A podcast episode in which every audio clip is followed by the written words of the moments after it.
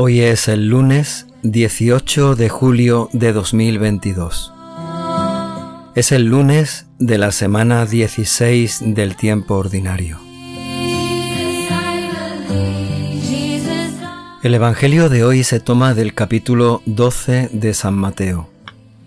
Una discusión, diálogo de Jesús con los fariseos en el que Él se declara el signo en el que hemos de creer. En aquel tiempo algunos escribas y fariseos le dijeron a Jesús, Maestro, queremos ver un milagro tuyo. Jesús les contestó, Esta generación perversa y adúltera exige una señal, pero no se le dará más signo que el del profeta Jonás. Tres días y tres noches estuvo Jonás en el vientre del cetáceo, pues tres días y tres noches estará el Hijo del Hombre en el seno de la tierra. Los hombres de Nínive se levantarán en el juicio contra esta generación y harán que la condenen, porque ellos se convirtieron con la proclamación de Jonás. Y aquí hay uno que es más que Jonás.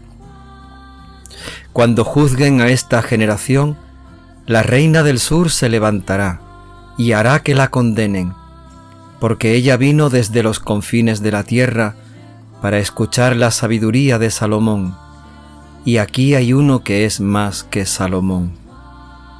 Palabra del Señor.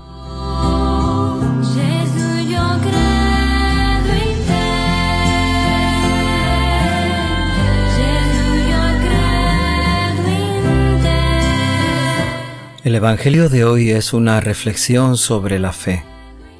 ¿Por qué creemos en Jesús? ¿Cuál es la razón o el motivo que nos hace creer en Él? ¿Cuál es el signo que Él nos muestra para que podamos creer en Él?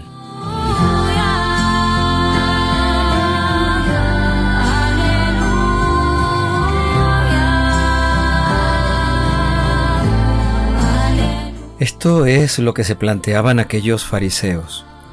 Unos escribas y fariseos, dice el Evangelio, se acercaron a Jesús y le pidieron que hiciera un milagro, como si fuese un signo o una señal para que ellos pudiesen creer en Él.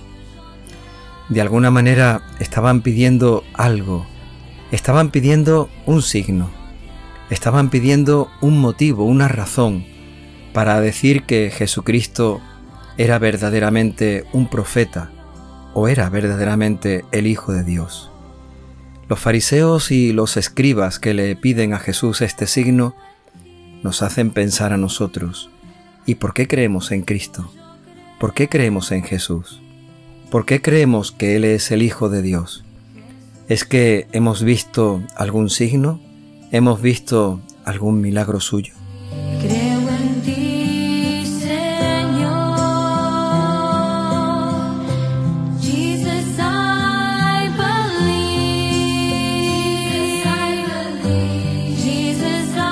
Cuando Jesús escucha aquella petición, se lamenta y abre su corazón y se expresa de una manera un tanto amarga, podríamos decir, como si estuviera sacando la tristeza, el pesar que hay dentro de él, porque aquella gente que lo está viendo, que lo está escuchando, que lo tiene allí delante, no terminan de creer en él.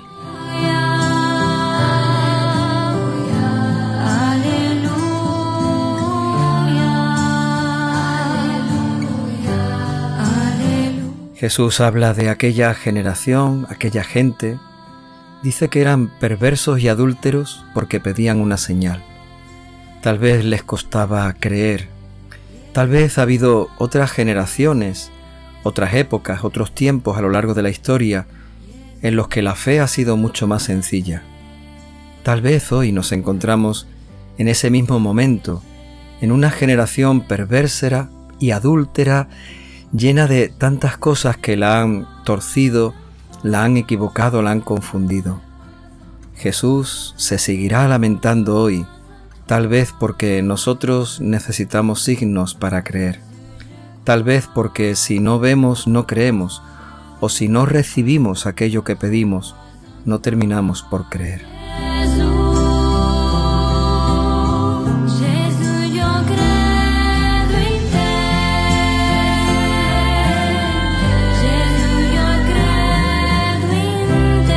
Y en su respuesta a los fariseos que le están pidiendo aquel milagro, aquel signo para creer, Jesús utiliza algunos argumentos de la Sagrada Escritura.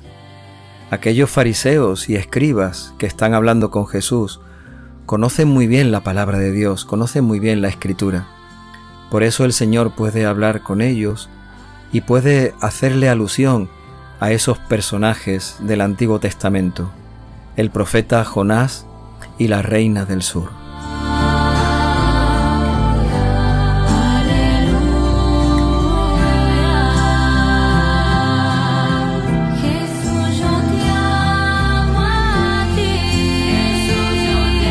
Jesús dice que Jonás, el profeta Jonás, fue un signo para la gente de Nínive. Dios envió a Jonás a predicar a Nínive, y en ese transcurso hasta la ciudad de Nínive, Jonás cayó en una tormenta, lo arrojaron al mar, un pez grande, un cetáceo, dice el Evangelio de hoy, lo comió y estuvo tres días en el vientre de aquel cetáceo, hasta que aquella ballena o aquel pez grande lo devolvió, lo vomitó en las mismas playas de Nínive.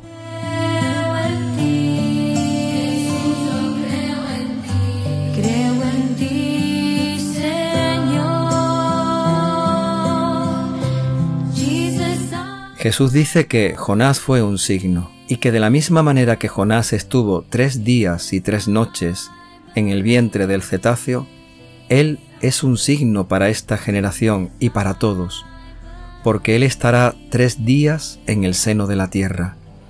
Jesús está haciendo alusión a su muerte, está haciendo referencia a la entrega de su vida, está mostrándonos lo grande, lo inmenso, lo infinito, lo eterno, lo divino y lo misericordioso de su amor. Tan grande, tan misericordioso, tan de Dios, que se va a entregar por nosotros para que nosotros tengamos la salvación.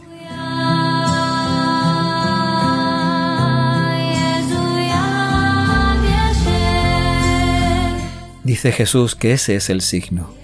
Ese es el signo más grande que el de Jonás. Ese es el signo porque si Jonás fue un signo en medio de Nínive y todos se convirtieron, Él es mucho más grande que Jonás.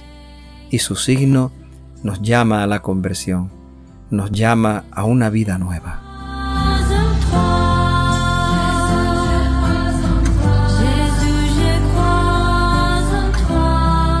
Pero cita también Jesús a otro personaje del Antiguo Testamento, la Reina del Sur. Una reina que había escuchado noticias de la sabiduría y de la grandeza de Salomón, y no se lo creía. Pensaba que aquello no era cierto. Un rey que confiaba en Dios y que por eso se había llenado de sabiduría y se había llenado de riquezas. Y la reina del sur quería ver aquello. Cuando llegó a la corte de Salomón, cuando vio todo aquello, cuando vio toda su sabiduría y cuando comprendió que todo su origen estaba en la fe y en la confianza en el Señor, la reina del sur se sorprendió y se admiró.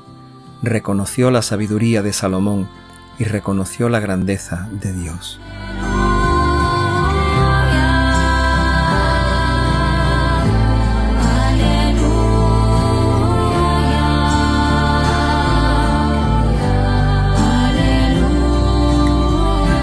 Por eso dice Jesús que si la gente de Nínive se convirtieron al ver a Jonás y al escuchar su palabra, si la reina del sur se admiró de la grandeza de Salomón y reconoció la misericordia y la bondad de Dios, como aquella gente que lo están viendo a Él, que lo están escuchando a Él, no se terminan por convertir y piden un signo para creer.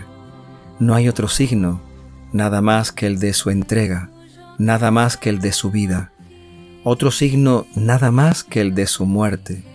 No hay otro signo nada más que el de su cruz en el que nosotros hemos adquirido, alcanzado, podemos participar ya en una vida nueva.